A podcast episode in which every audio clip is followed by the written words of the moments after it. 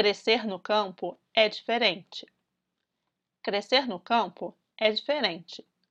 Longe da cidade, num ritmo mais tranquilo, acredito que bastante coisa seria diferente. Dos tantos caminhos diferentes e para onde seria o norte nesse destino?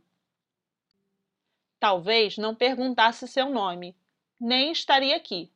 Faltaria um pedaço, ou o começo não influenciaria no inevitável fim. Quem sabe minha namorada usaria flores no cabelo e nas tardes de sol ficaríamos sob a sombra do telhado tomando um café, olhando para o jardim. Nada mal essa perspectiva.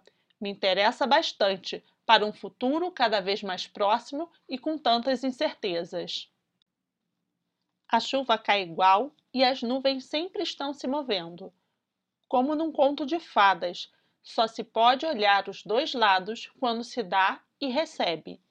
Então, ao imaginar meus novos velhos amigos, tudo parece um pouco estranho, mas mesmo assim as coisas de alguma forma acontecem.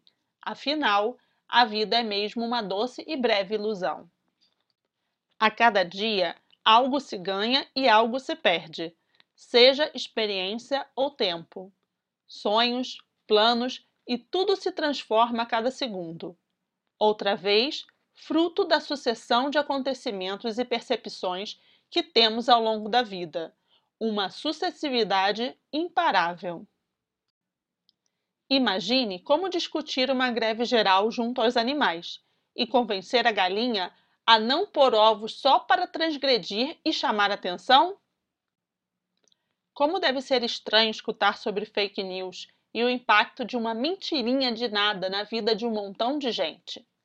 Seria equivalente a conversar com uma vaca para aumentar a produção de leite. Tudo é diferente do ponto de vista que se observa. Um elefante pode ser descrito de distintas formas e parecer algo sem nenhum sentido se dez pessoas diferentes o descrevem desde seu ponto de vista. Logo, tudo pode fazer sentido se juntas cada uma dá sua contribuição e juntos concordam que sim, temos um elefante. Do campo, as primeiras coisas que vêm à cabeça são muito boas. Da calmaria à cachaça, passando por boas comidas e uma certa dose de nostalgia inocente, que acredito existir em quem não conhece muito mais de uns quilômetros de onde nasceu, cresceu e vive, feliz e satisfeito junto aos seus. Podia essa ser a receita da felicidade. Costumo dizer que quem não sabe não sofre, no melhor sentido da expressão mas de verdade acredito que ao aprender os segredos da Terra, se aprende muito mais que ao escutar os segredos de outrem. Ou seja, cuidar da própria vida é uma receita que sempre dá certo. Lembro de alguns poucos passeios ao campo e das incríveis ideias dos últimos 30 minutos. Como montar um fast food na pracinha de Teresópolis e depois dos 30 minutos entender que o charme está em justamente não ter. Os costumes são diferentes, a rotina mais intensa e o descanso também merecido. Quem fica no campo é porque se identifica e, geralmente, feliz com a sua escolha, da mesma forma que quem sai do campo o faz motivado por uma determinação em conquistar algo maior ou ainda pela falta de opção, como muitos fizeram para ganhar a vida na cidade grande. O que é, em definitivo, um sonho feliz de cidade grande?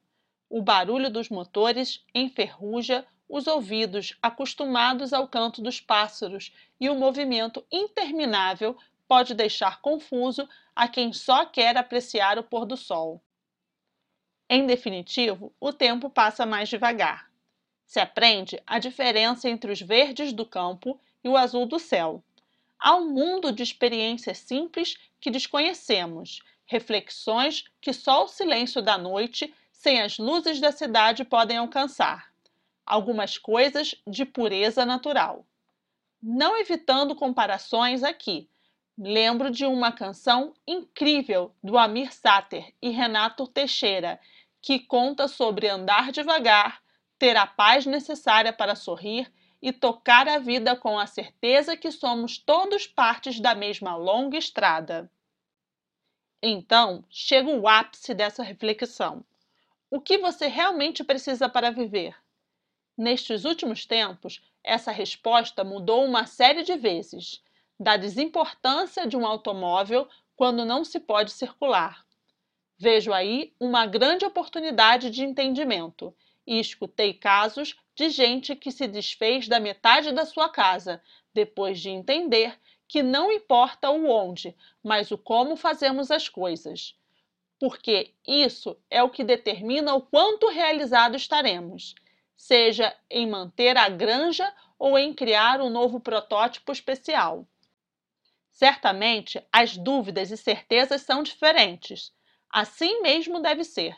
Para rios pequenos, canoas, para rios grandes, navios, mas no rastro da lua cheia se chega em qualquer lugar.